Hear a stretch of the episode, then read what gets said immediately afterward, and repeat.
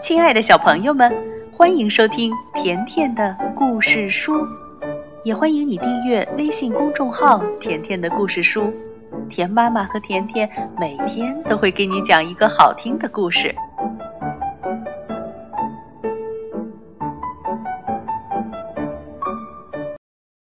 小朋友们，小兔子彼得的朋友还真不少，除了小兔子以外，还有小老鼠和小猪。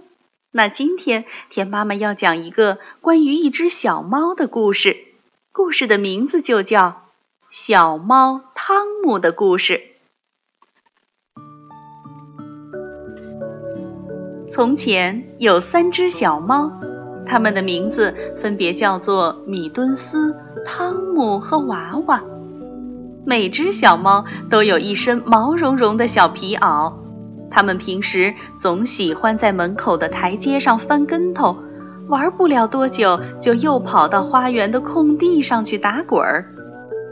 有一天，猫妈妈邀请了朋友来家里喝茶，于是三个孩子都被妈妈捉回来，挨个梳洗打扮。这三张小脸可真脏啊！瞧，猫妈妈正拿着毛巾给他们又擦又洗。总算是弄干净了，然后猫妈妈拿着刷子把孩子们身上的毛理得整整齐齐。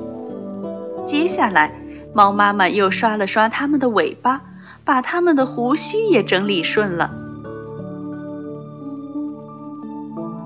小猫汤姆好像有些多动症的症状，它一刻也不消停地用它的小爪子抓来抓去。猫妈妈用干净的围裙和领巾将娃娃和米敦斯打扮成了淑女，然后她又从衣柜里取出一套优雅却有些拘束的衣服。她想，汤姆穿上这身衣服一定会像一个小绅士。汤姆圆乎乎的，而且最近他又长胖了一些，衣服上的纽扣刚扣好就给撑开了，扣子都掉了。猫妈妈只好拿出针线，把那些纽扣重新钉上去。打扮完三只小猫之后，猫妈妈想一心一意地烤面包，于是她让孩子们去花园里逛逛。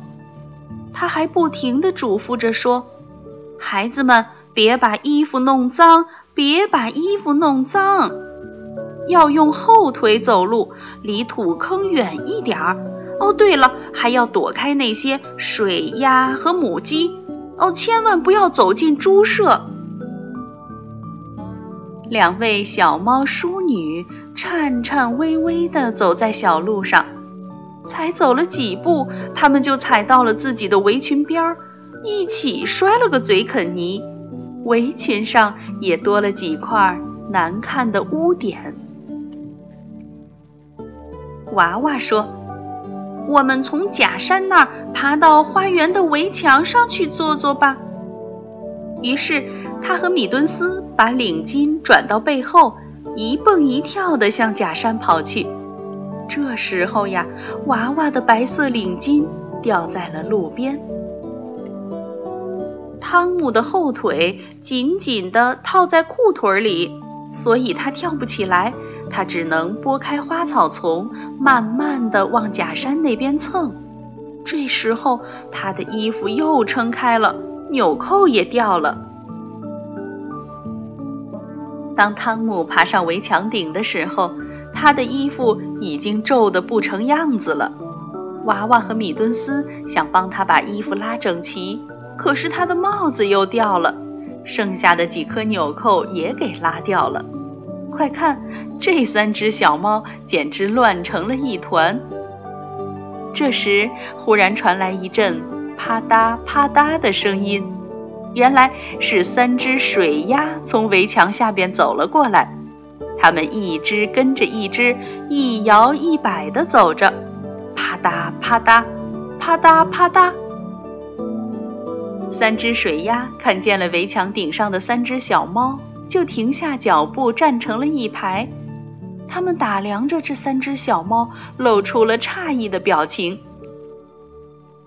然后，其中的两位水鸭小姐分别捡起掉在地上的帽子和领巾，戴在了自己的头上。米顿斯忍不住哈哈大笑，笑得都摔下了围墙。汤姆和娃娃也跳了下来，因为这个举动，三只小猫的衣服都落在了地上。娃娃对三只水鸭说：“嗯，请你们帮帮忙，帮我们给汤姆穿好衣服。”把他的扣子扣上吧。那位水鸭先生侧过身子，慢条斯理地走过来，捡起落在地上的那些衣服。没想到，水鸭先生却把汤姆的衣服穿在了自己的身上。他穿这些衣服比汤姆穿显得更加滑稽。旁边的两位水鸭小姐也把两件围裙穿上了身。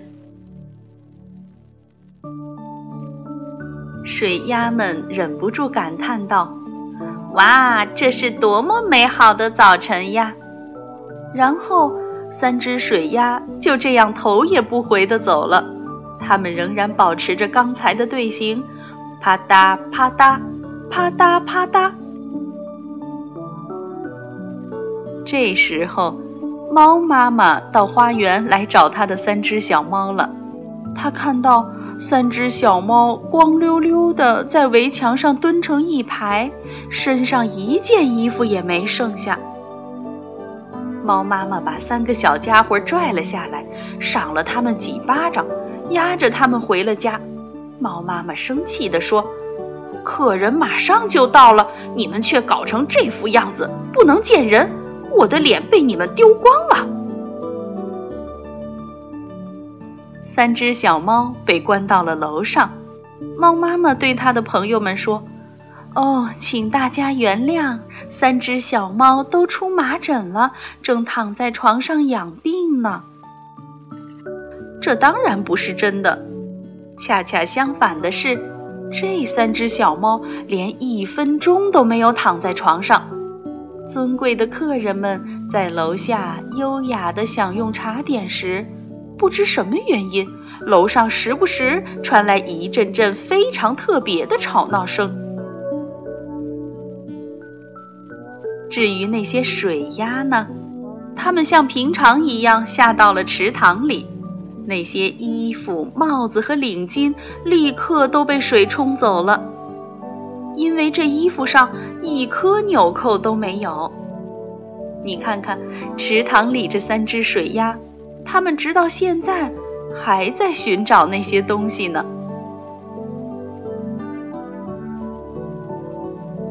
小朋友，这三只顽皮的小猫可真够淘气的，你说是吗？好了，今天的故事就讲到这儿了，再见吧。